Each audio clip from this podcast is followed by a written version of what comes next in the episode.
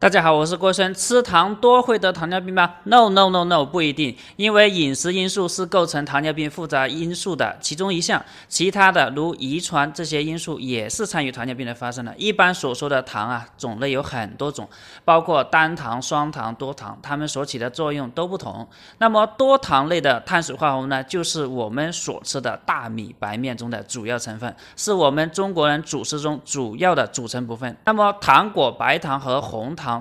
这些呢，主要是单糖和双糖，大量的摄取后呢，一方面可使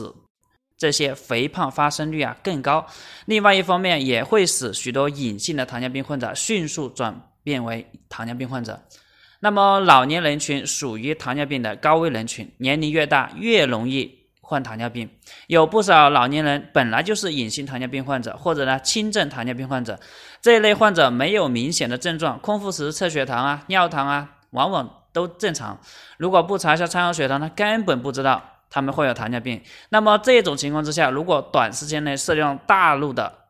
单糖，比如说葡萄糖，还有双糖，比如说蔗糖、麦芽糖，就有可能迅速演变为显性糖尿病。如果没有及时的控制血糖，这有可能进一步诱发糖尿病的急症，比如说糖尿病的高盛，危及生命。所以呢，老年人要尽量的少吃糖和甜食。